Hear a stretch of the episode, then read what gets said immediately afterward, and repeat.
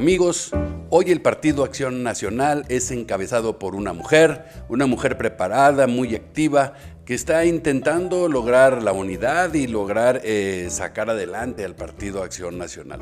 Hoy hemos invitado a platicar a Diana González para que nos diga eh, qué pócima trae bajo el brazo, pues, para revivir al panismo. Diana, gracias por permitirnos esta conversación en El Respetable. Muchísimas gracias, al contrario, Bruno. Un saludo a ti y a todos los que te siguen aquí en tu canal de YouTube. Eh, muy agradecida, muy contenta de estar aquí con ustedes. Diana, sabemos que eres líder del PAN en Jalisco, pero cuéntanos un poco más eh, qué has hecho, de dónde vienes para conocerte un poco mejor. Oye, Bruno, he hecho mil cosas. Yo he sido como, eh, ya sabes, como la mayoría de los mexicanos, vengo vengo de la cultura del esfuerzo, de, de, estudiar, entonces estudié derecho, de ahí también terminando la carrera estuve em, en una maestría de Derecho Constitucional en la Universidad de Guadalajara, igual que la, la universidad. Eh, ya despuesito de la maestría me casé, tuve a mi primer hija, luego al segundo.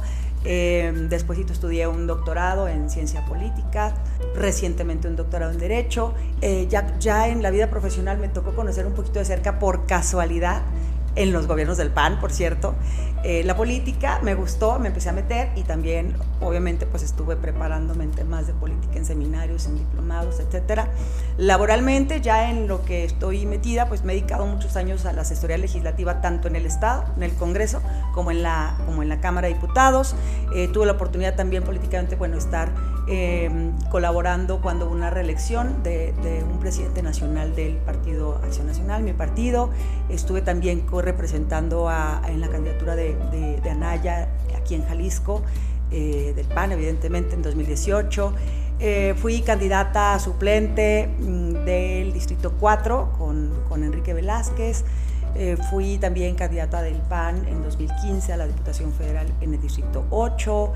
Diana, ¿hace cuánto asumiste el liderazgo del PAN en Jalisco? Desde mm, casi finales de octubre del año pasado. Relativamente poco, pero sí llegamos pues vaya, ya con un proceso, el tema de, un proceso extraordinario, Tlaquepaque, llegamos y nos recibieron con eso. Eh, afortunadamente, hubo esta candidatura fue como de unidad, eh, entonces realmente no hubo, no pudo haber elección, fui la única candidata registrada. Eh, entonces nos ayudó eso a que eh, nos pusiéramos a trabajar muy rápido, empezamos a, hacer la agenda legislativa junto con los diputados locales, pudimos estar acompañando desde el inicio a los alcaldes panistas, son 19 en el estado. Entonces, bueno, creo que desde ese momento empezamos a trabajar de lleno y, y así hemos seguido, trazando rutas, siguiendo también los temas internos de nuestro partido. ¿Cómo recibiste al panismo de Jalisco? ¿Desmotivado, sin brillo? ¿Cómo lo recibes, Diana? Definitivamente nos ha hecho falta un poco de motivación. Tenemos que, que aceptar realidades para, en base a eso, poder, poder ver cómo le vamos a hacer y cómo vamos a seguir y cómo vamos a seguir ofreciendo los, los buenos gobiernos que siempre ha dado Acción Nacional sí con el ánimo un poquito abajo, con, con ciertas divisiones, pero lo que yo encontré sí también es como esperanza. Sabes que por fortuna yo tengo una muy buena relación con la mayoría de los panistas eh, y eso me permite transitar bien con ellos y que tengan, que me den este voto de confianza en el tema de la dirigencia pero también siempre diciéndole, pues somos un equipo entre todos, ¿no? Somos un poco más de 18 mil panistas, al menos la mitad activos o que, están, que siguen activos en los procesos internos, etcétera. Entonces, eh, sí pedirles, desde un principio fue, a ver, todos somos un montón y, y el chiste es que todos seamos voceros de nuestro partido y que todos trabajemos. ¿Cómo va la onda grupera en el panismo? Porque si recuerdas, existía el grupo Zapopan, los tradicionalistas, eh, siempre fue un asunto de luchas internas. ¿Cómo va en este momento la onda grupera en el PAN Jalisco? Creo que en todos los partidos políticos, en todas las organizaciones empresariales, eh, de sociedad civil, en las escuelas, a ver, la gente se agrupa. ¿Con quién? Pues con quien mejor quiere o le conviene o le cae bien. Entonces yo creo que eso, bueno, pues no es algo sorprendente. Eh, seguiremos como, como dicen, con esa misma tendencia porque así es. Eh, pero, pero bien, creo que al final todos estamos trabajando con, con un objetivo muy claro. Sabemos que lo que le está pasando al país no está bien. Sabemos que, que hoy la pérdida de institucionalidad del Estado y, y la pérdida de gobernabilidad del Estado nos está afectando de una manera seria, real y que mm, hoy, independientemente del grupo en el que estemos o los intereses que, pueda haber muy particulares, tenemos un interés común que es el país.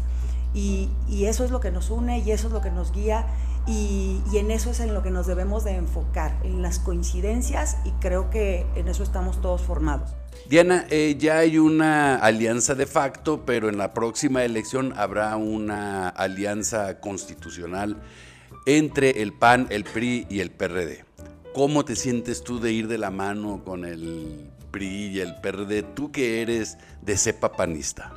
Mira, de hecho desde la pasada elección, Bruno, cuando, cuando van las diputaciones federales eh, pues coaligadas, PAN, PRI, claro que yo creo para el PAN, para los panistas fue un impacto, fue algo difícil de entender, porque eh, pues siempre habíamos sido el partido de oposición a, ese gobierno que nosotros tachábamos que estaba haciendo malas cosas, que creaba estas brechas de desigualdad, donde había corrupción, etc.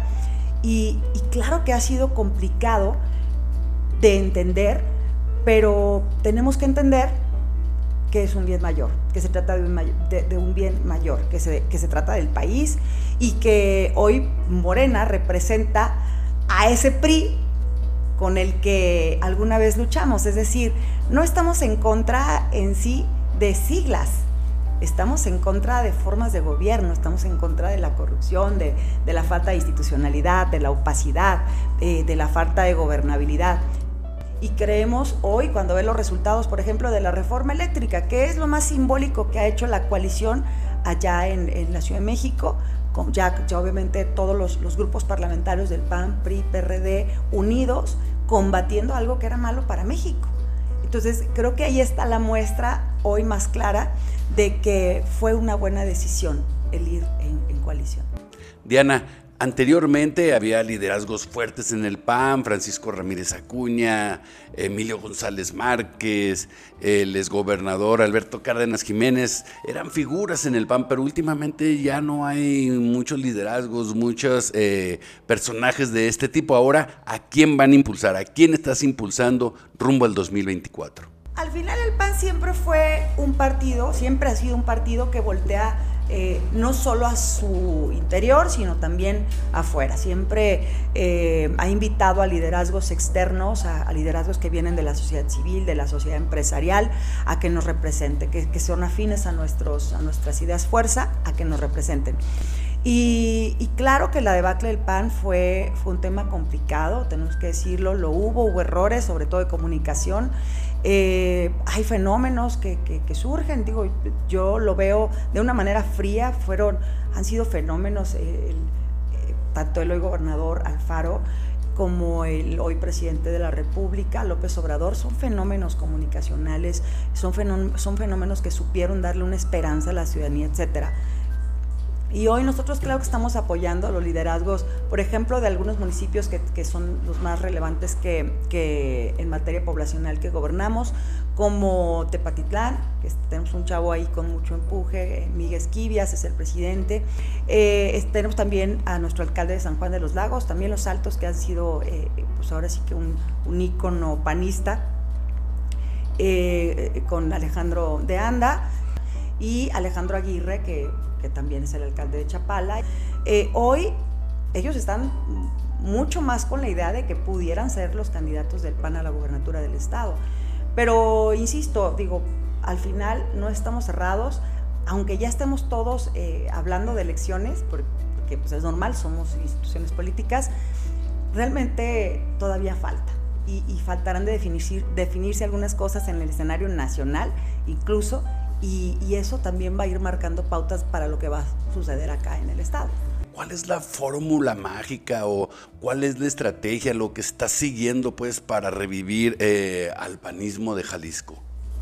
Decir, solamente decir, recordarles a los panistas, de entrada a los panistas, por qué, por qué Acción Nacional debe gobernar. Y hay una situación, una, una respuesta muy sencilla, Bruno porque Acción Nacional dio mejores gobiernos.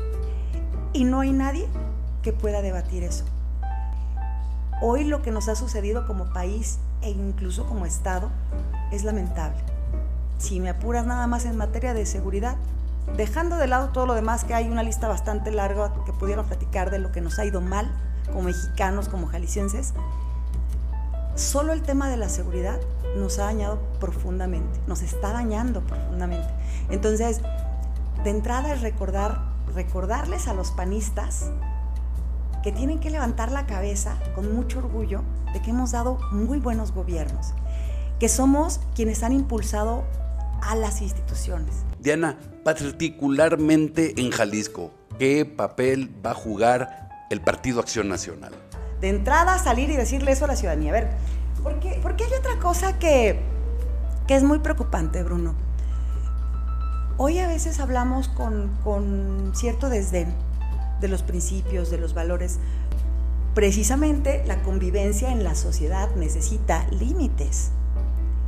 Por eso necesitamos principios, necesitamos valores, necesitamos ética, necesitamos moral, porque todos debemos acercarnos a la mejor persona que podemos ser. Ese es el papel que tiene que jugar Acción Nacional, recordar que necesitamos, no vamos a tener mejores gobiernos con, con personas que que no intentan ser la mejor versión de sí mismos como seres humanos, que no tienen empatía, que no tienen sensibilidad, y lo estamos viendo, que no tienen estas ganas de, de mejorar las cosas a su alrededor. Necesitamos crear esa conciencia, a lo mejor nos tardamos más, pero si no hacemos eso y solo buscamos a, a un líder carismático, pues pregúntales a Nuevo León cómo les va, ¿no? A alguien que, ah, nos cae bien y hay que votar por ellos. No, tenemos que buscar a gente que nos puedan gobernar de verdad, lo necesitamos. Pues Diana González, presidenta y líder del PAN en Jalisco, muchas gracias por permitirnos esta conversación aquí en El Respetable.